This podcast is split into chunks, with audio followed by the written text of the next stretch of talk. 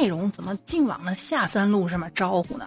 真是的，哎呀，我还以为我会是个高雅的主播，结果一下坐实我低俗主播这样的一个地位哈，估计可能近几年之内是没有人能撼动了。我就想着，你说人家都是高雅主播，那我就把低俗进行到底呗。那只要你们爱我一天，我就俗一天。那天生就是做三俗的，你让我雅起来，估计也就没人听我了，是不是啊？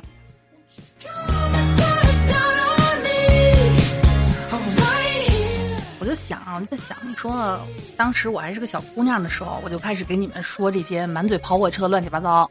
我现在都中年老妇女了，我依然还在给你们满嘴跑火车、乱七八糟。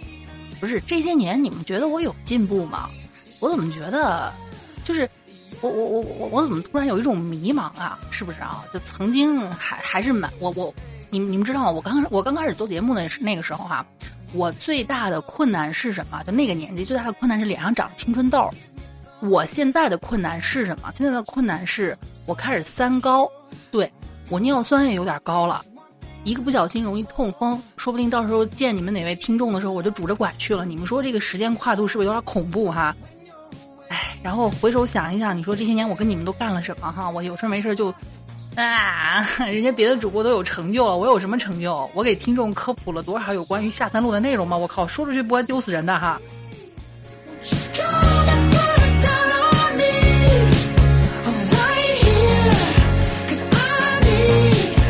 酸高这事儿啊，应该差不多都是每一个中年人要面临的痛苦，是不是？甚至有些人年纪轻轻，我记得之前在原来的岗位的时候，我们有一个男同事，那年二十七岁就开始拄着拐了，估计就是喝酒喝多了啊。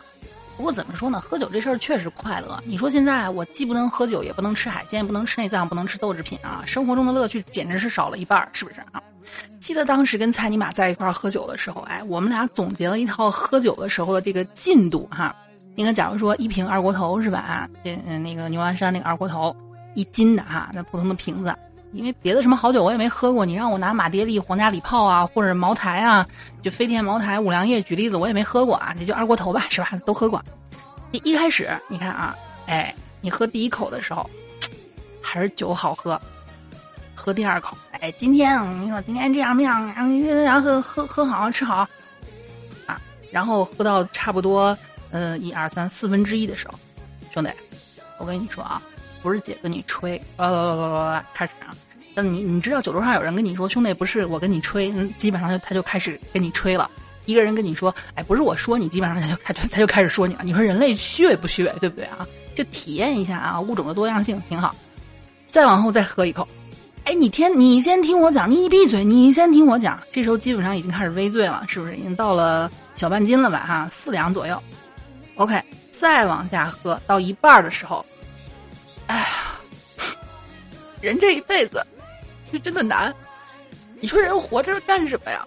兄弟心里苦呀，我真的苦。哎，这基本上酒过半巡的时候开始是这个话题。再往后呢，再往后你得吃点菜了吧？你得整点别的了吧？哎，打火机用一下。然后再往后开始进入掏心掏肺阶段。说实话，兄弟，我这个人啊，不不，后面就不知道怎么啊。我这人就是性子直，但是兄弟，我就喜欢你。哎，我这辈子没服过谁，兄弟，但是我就服你。叭叭就开始说这些话啊，你一听呢就是喝喝多了放屁的话。再往后到三分之二的地方，不行，我觉得你真的要多了解一下啊，中国跟全球，尤其是跟美国之间的这些关系。哎，你就是酒喝酒喝到这个程度哈，民科。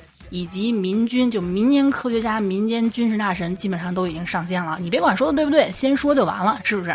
再往后啊，倒数第二口的时候，我真的不是喝多了，我跟你说这些啊，哥哥，这全是心里话。以及最后一口抱头痛哭，这根本不是我想要的生活，生活太他妈难了。我跟你说，如果有下辈子，哎。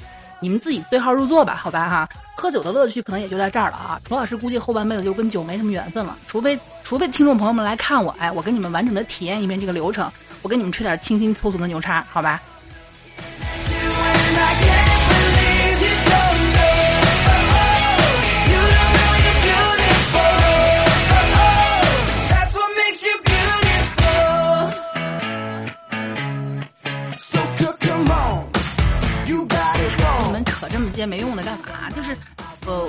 想表达一个态度啊，因为这两天跟大家做的节目都是有关什么男科医院的呀 什么的哈，跟大家表明一个态度啊，就是，即便你生病了，甚至包括十年前楚老师得抑郁症啊，我曾经有过寻短见的念头。这个跟我的我的老听众们会知呃都都知道那段历史，就是现在回想起来跟恍若隔世一样。但是我从来也没有觉得那是我的错，或者说嗯有人就问你后悔吗，或者你后怕吗什么的，没有过。为什么？因为那是病，对吧？生病了不丢人。如果就是如果遵遵从主观意愿，没有一个人就主观意愿的话，没有一个人是愿意生病的。我那时候病了，我身不由己，对不对啊？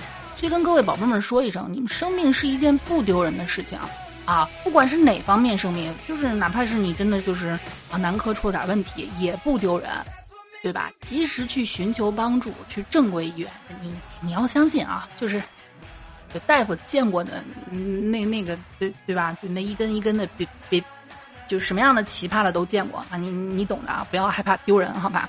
这就跟我当时生我们家小小纯的时候啊，就是就是我是直接挨了一刀啊。剖腹产呢是要全麻的，全麻是要求全裸的，但是偏偏当天的麻醉师是个男的，哎，因为我那是凌晨嘛，值班的只有他一个，要等另外一个人从大老远的跑过来上班，我估计我得疼死在床上了哈。哎呀我那时候就给我自己就就用我疼了二十多个小时残存的理智劝我自己没关系啊，我我我在人家眼里就是个标本是吧？所以说跟大家说一声，生病了不要讳疾忌医，不要说是信那些什么电视上小广告哈，该去正规医院去正规医院。就很多人都说我怎么判断哪个是正规医院？就你看一下它是不是三甲，是不是？他名他一般都会叫什么什么人民医院，什么什么医科大学第几医院，对吧？这个都是，或者你在实在不行你就问你妈。问你妈，问你爸，问你们当地的人，这总知道吧？凡是一天在犄角旮旯里面的啊，有事没事打打广告的，全部都不太靠谱。你不要怪我这么就一巴掌拍死。但是你们要知道，正规大医院一天忙还忙不过来，人家有空给你打广告，呵呵，人家巴不得人少点呢啊！一天大夫都累得要要死要活的。别问我怎么知道的，我们家听众有当大夫的，哎，还就是在三三甲医院。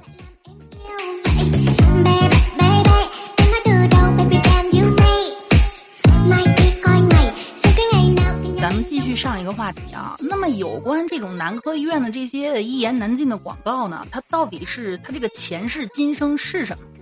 众所周知啊，地方台播的那些广告向来一个比一个假。那有人就问了，那毕竟是地方电视台，那代表的也是一个地方的脸面啊，那那钱给的多嘛，是吧？再么就是节目排不满，你总得有东西给人排着吧，对不对啊？毕竟这些年。互联网崛起啊，这个确实地方电视台啊，也也也都挺难做的。当然，难做并不是他们扯谎的或者做这些粗制滥造的东西的一个理由。经常能看见很多电视台因为播这个东西被罚了什么的啊，是吧？这个东西它怎么回事呢？你们看，所谓的祖传中医都是用盒饭换来的临时演员啊。你给他个盒饭，能给你客串好几个小时。你给他加个鸡腿儿，他可以贴假胡子、戴假眼镜，甚至穿一个。啊，跟兽医似的那种那种衣服啊，其实你们如果不信，可以去搜一个老太太叫刘红斌。反正这老太太吧，前脚是猛药传承人，后脚是世家藏药医生。然后呢，过几天摇身一变换一个衣服啊，换换一个衣服又成了什么啊？苗药世家代表。反正就这老太太，到现在都是没人知道老太太到底是干什么的啊。然后过段时间呢啊，把这个头发梳成大人模样。然后呢，穿一个白大褂，这又是某某医院某科某行行医五十多年的专家啊，反正这都是些演员，你们不要信啊！你说不定换你上去，你台词比他们还好呢，所以不要去羡慕这些人，是不是啊？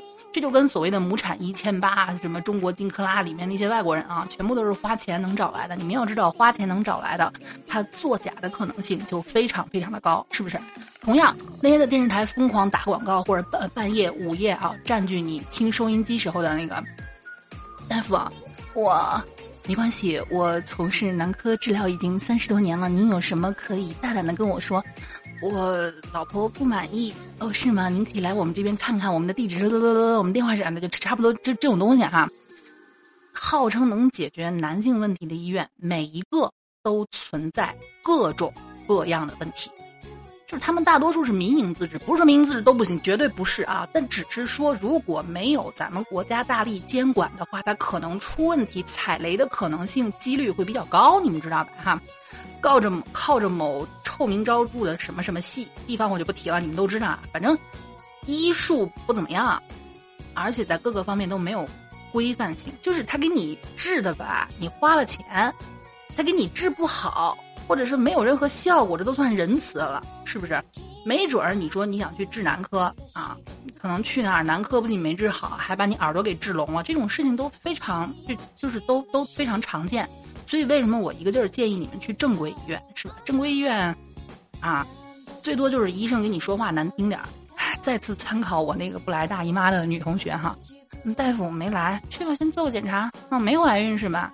那大夫啊，没怀孕，没怀孕，你回去吧。那大夫，我还是不来，不来怎么办？不来等着呗。哎，我告诉你们啊，越是这种敷衍你的医生，其实你越踏实。为什么？因为人家一眼就能看出来你屁事儿没有，是吧？如果医生太过于热情，就两件事儿，一个就是那种，我不是跟你们讲过，我曾经被被一个那种某某系医院骗进去，哇，你真的。好美女，你好美啊！哇，你来我们这儿，我给你们，我就恨不得夹道欢迎了啊！你说前台夹道欢迎就算了，医生也这么热情。啊，小妹留你个电话，真的真的留你个电话啊！我随时要给你监测你的健康问题，巴拉巴拉巴。他们都闲成这个样了，正经的医生哪个这么闲，对不对啊？这人家不是故意摆臭脸，是真的太累了啊！特别热情的，要么就是那种假医生，要么就是，你们懂不懂？有一个词儿，它叫临终关怀。哎，有人就问哈，有人就。之之前蔡尼玛还问姐，他他他有段时间这个腿摔了啊，住院去了。姐，你说这些医生查房的时候，为什么手都背到后面啊？感觉跟领导似的。我说，手放到前面就该四鞠躬了，你受得了吗？他们冲你鞠躬，那算了，那还是放后面吧。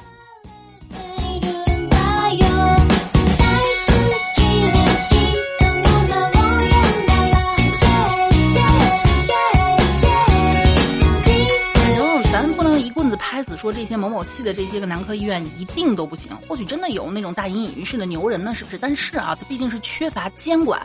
我的意思是踩雷的可能性会比较大，是不是啊？之前呢有个听众给我举个特别好的例子，他说他们老家有个医院啊，就不说这个医院资质怎么样，反正那个楼就是个违章建筑，是不是？然后呢，说是之前有个二十多岁小伙子到这儿，先割了个皮啊，就是高领改翻领那个很常见的那个手术哈。之后又做了个增加长度的，我天，是有多想不开，有多自卑，是不是？结果术后十三天人没了，所以你看啊，这个，哎呀，真是留得青山在，不怕没柴烧。你做这种乱七八糟的项目又没有保障，是不是啊？反正司法鉴定啊，错在医院。当时连今日说法都报道这个事儿了，性质特别的恶劣。这其实只是近些年这些男科医院诸多乱象中的其中一个，是不是啊？就有人就报道啊，你去那儿看病，他会想方设法套你今天带多少钱，他这个项目收多少钱取决于你今天带多少，就是你一定要梭哈，你要 all in，是吧啊？然后一二年有人更损，用用这个绿茶去假冒尿样，然后呢让这些医院去给他检查，结果去几家男科医院一查，发现绿茶啊，这这个这个绿茶不不但不但 不但肾虚，而且 前列腺还有点问题。好是，绿茶厂家，你们为什么不反思一下？你们生产出来的绿茶身体不好这事儿，你们心里清楚吗？啊？